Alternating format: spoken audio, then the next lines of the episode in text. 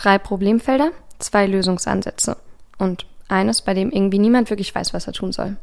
In der achten Folge der Station geht es um die grenzwertige Infrastruktur im Odenwald. Mit dem nächsten Thema bleiben wir auch noch in der Umgebung. In Weinheim wurden 2017 in einem Erlebnisbad vermehrt Frauen belästigt und sogar vergewaltigt. Die ersten Tatverdächtigen landeten jetzt in Darmstadt vor einem Gericht, aber eine Lösung für das Problem als solches wurde noch nicht wirklich gefunden. Und zum Abschluss werfen wir einen Blick über das 64er-Gebiet hinaus. In Wiesbaden wurde eine öffentliche Erdogan-Statue enthüllt und auch direkt wieder abmontiert. Weshalb? Das erfahrt ihr jetzt in der Station 64. Herzlich willkommen zur Station 64, dem Echo-Podcast für Südhessen. Mein Name ist Ann-Kathrin und wir befinden uns bereits in der achten Folge der Neuauflage der Station 64. Letzte Woche hatten wir ein kleines Special, das heißt, wir haben uns mit einem Thema konkret beschäftigt. In diesem Fall war das die AfD-Veranstaltung in Darmstadt in der Orangerie und die Gegendemo, das Fest der Vielfalt. Diese Woche heißt es wieder Back to the Basics, also wieder zurück zu unserem Wochenrückblick, bei dem wir uns jeden Freitag angucken, was die Woche über in Südhessen passiert ist. Los geht es diese Woche mit dem Odenwald.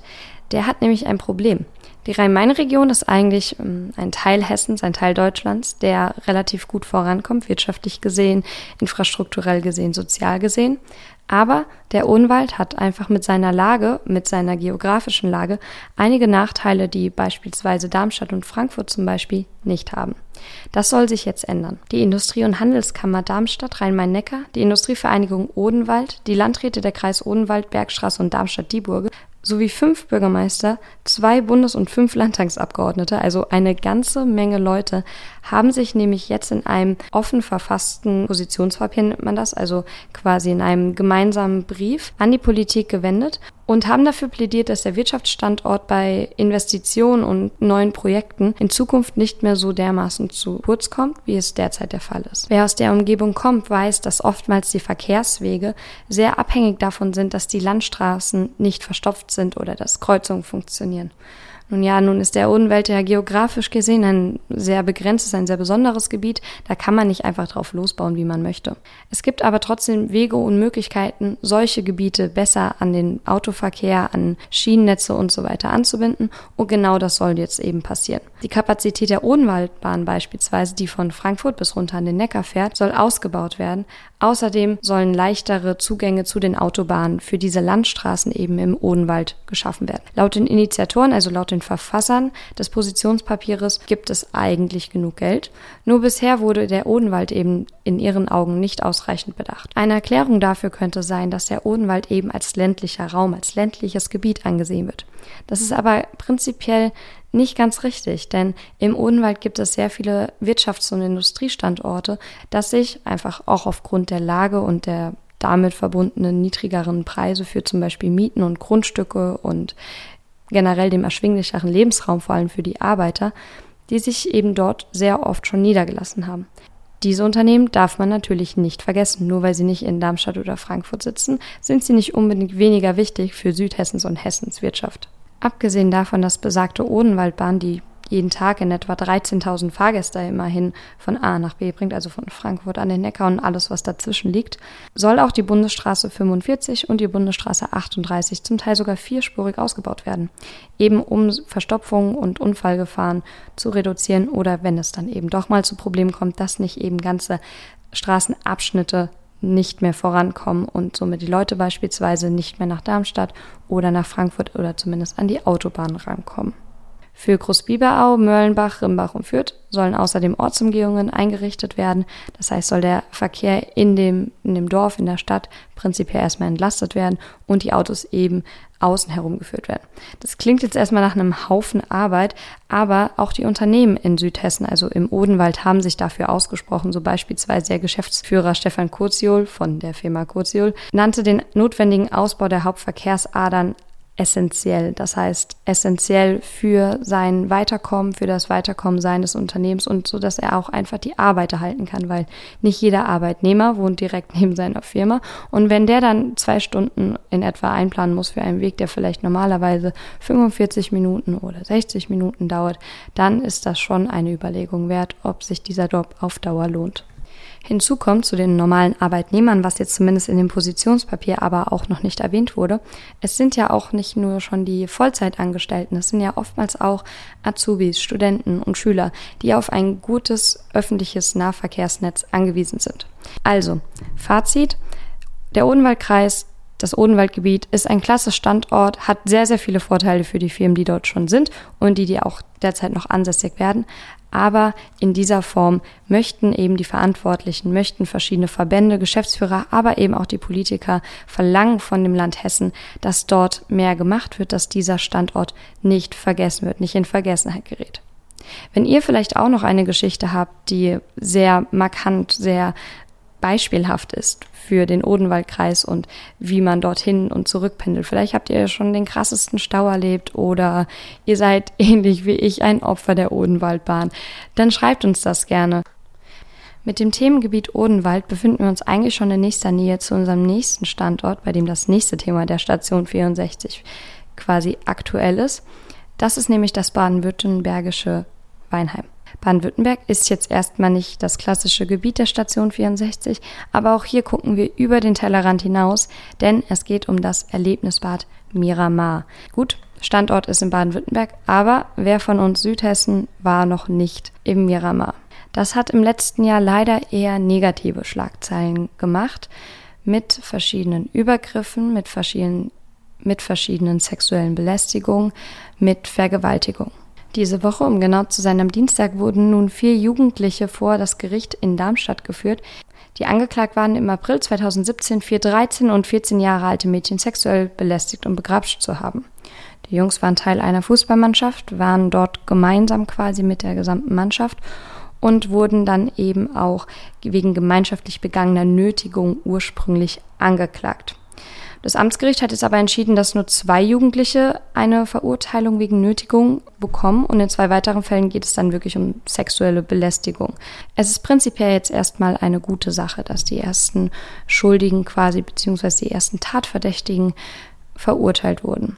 Allerdings ist es eben nur einer von vielen Fällen und genau das ist das Problem derzeit in Weinheim. Es ist keine schlimme Ausnahme, sondern im Jahr 2017 ist es leider zur traurigen Realität und zur Regelmäßigkeit geworden, dass es eben aus Weinheim solche Meldungen über Belästigung und Nötigung gibt. Wir reden jetzt auch nicht von zwei oder drei Fällen, sondern von zwei Dutzend. Das hat die Geschäftsführung des Erlebnisbades während einer Pressekonferenz, die extra hierfür für solche Themen im Juli anberaumt wurde, erzählt. Es gab seit Jahresbeginn 2017 bis heute zwei Dutzend Fälle, die polizeilich angezeigt wurden. Nicht die mitgezählt, bei denen gegebenenfalls die Opfer geschwiegen haben. Auslöser für die Konferenz war der Fall eines 25-jährigen Mannheimers, der sogar durch den See, der an das Erlebnisbad bzw. an den FKK-Bereich angrenzt, geschwommen ist, um eine 49-jährige Frau zu vergewaltigen. Diese konnte sich dann ab einem bestimmten Punkt befreien, aber wer vielleicht selbst schon mal Miramar war, der weiß, dass eben dieses Gebiet, dieses Saunagebiet sehr, sehr groß ist und sehr dunkel ist auch. Das Personal soll jetzt in Kooperation mit der Polizei quasi geschult werden. Prinzipiell hat aber vor allem der Geschäftsführer Markus Stein Reinhardt bisher ein bisschen die Schuld von sich, naja, man möchte schon fast sagen, geschoben. Seine Ausrede ist in Anführungszeichen, dass es ein sehr, sehr großes Bad ist, dass es ein Bad ist, bei dem man nicht alles kontrollieren kann und in dem man eben auch sehr leicht, auch als Mitarbeiter, die Übersicht verliert. Das mag jetzt im allerersten Moment recht plausibel klingen, Allerdings ist es doch ein Problem, dass solche Dinge gerade in den letzten anderthalb Jahren in einer dermaßen hohen Frequenz passiert sind. In dem Echo Online Artikel von Hardy Brotmann kann man auch nochmal relativ genau nachlesen, welche Übergriffe in welcher Form quasi stattgefunden haben. Prinzipiell aber bleibt der Geschäftsführer dabei, dass sie ein bestehendes Konzept haben und dieses auch immer, also quasi dem Protokoll folgend umsetzen. So, das war jetzt schon relativ ernst und leider, naja, bleibt es auch noch ein bisschen ernst, denn wir gucken jetzt nochmal nach Wiesbaden. Auch kein klassisches 64er Gebiet, aber es geht um Hessen und es geht vor allem um eine Aufruhr in Hessen, denn in Wiesbaden ist eine relativ große Sache passiert. In Wiesbaden wurde eine Erdogan-Statue aufgestellt. Erster Gedanke, wenn die Statue, wenn das Abbild eines türkischen Staatspräsidenten erscheint, na, das müssen ja wohl irgendwelche parteiliche Unterstützer gewesen sein, oder? Vielleicht eine Organisation von Deutsch-Türken, vielleicht eine türkische Organisation, vielleicht eine Partei, man weiß es nicht. Aber auf jeden Fall ist das die Richtung, in die man zuerst geht. Naja, das ist in dem Fall zumindest falsch, diese, dieser erste Gedanke, diese erste Denkrichtung. Denn diese Statue ist Teil einer Aktion des Kunstfestivals Wiesbaden Biennale am Hessischen Staatstheater, die dieses Jahr bis zum 2. September laufen wird. Die Reaktionen waren nun, naja, relativ verständlich, gerade auf Social Media, also gerade von den Leuten, die sich dann mit Abbildern oder mit Videos von dieser Kunstaktion dann auf Social Media geäußert haben, gab es dann Kommentare wie, ist das Kunst oder kann das weg? Und das muss doch ein schlechter Scherz sein, was für ein Schwachsinn und das muss fake sein. Also, naja, es war eher ein bisschen Unverständnis, es war jetzt kein, in Anführungszeichen, Respekt für diese Kunstaktion und für die Message, die dahinter stehen soll.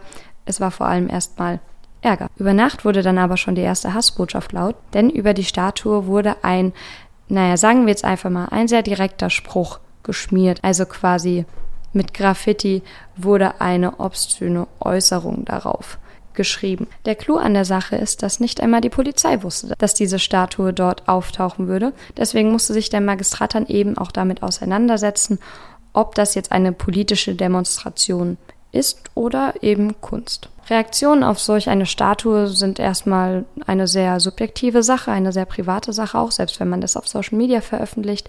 Allerdings hat dann doch die Polizei den Wiesbadener Veranstaltern empfohlen, die Statue abzubauen.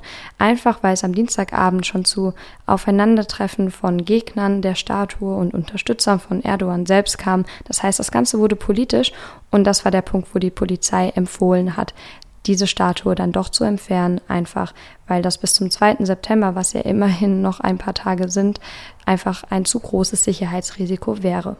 Der Intendant des Staatstheaters Wiesbadens, Uwe Erik Laufenberg, hat im Echo-Interview auf jeden Fall noch einmal seine Haltung deutlich gemacht und hat erklärt, was für ihn diese, die Intention hinter der Installation einer solchen Statue ist. Auf die Frage, warum diese Aktion überhaupt diesen Raum bekommen hat, hat er geantwortet, dass das Ziel eines Kunstobjekts, also einer Statue wie der von Erdogan in Wiesbaden zeigt, dass es eben verschiedene Haltungen gibt, verschiedene politische und gesellschaftliche Haltungen, die dadurch sichtbar gemacht werden sollen. Das heißt, es soll wie ein Trigger, also ein Auslöser für etwas funktionieren, das eigentlich prinzipiell schon da ist. Jetzt ist der Platz der deutschen Einheit in Wiesbaden auf jeden Fall wieder Erdogan frei und die Gemüter beruhigen sich auch langsam. Auf jeden Fall, das Thema ist erstmal abgeschlossen. Es wird allen Anscheins nach derzeit auch kein Nachspiel geben. Aber das Staatstheater Wiesbaden hat auf jeden Fall polarisiert mit dieser Kunstaktion. Das war's damit auch schon wieder von der Station 64. Der Südhessen-Podcast geht nächste Woche schon in die neunte Runde. Das heißt, nächste Woche Freitag gibt es die neunte Folge. Wenn ihr Vorschläge oder Ideen habt für etwaige Themen oder Themenfelder oder vielleicht auch eine Spezialfolge, meldet euch gerne bei unserer Online-Redaktion und wir versuchen, eure Themen durch diesen Podcast direkt zu euch zu bringen.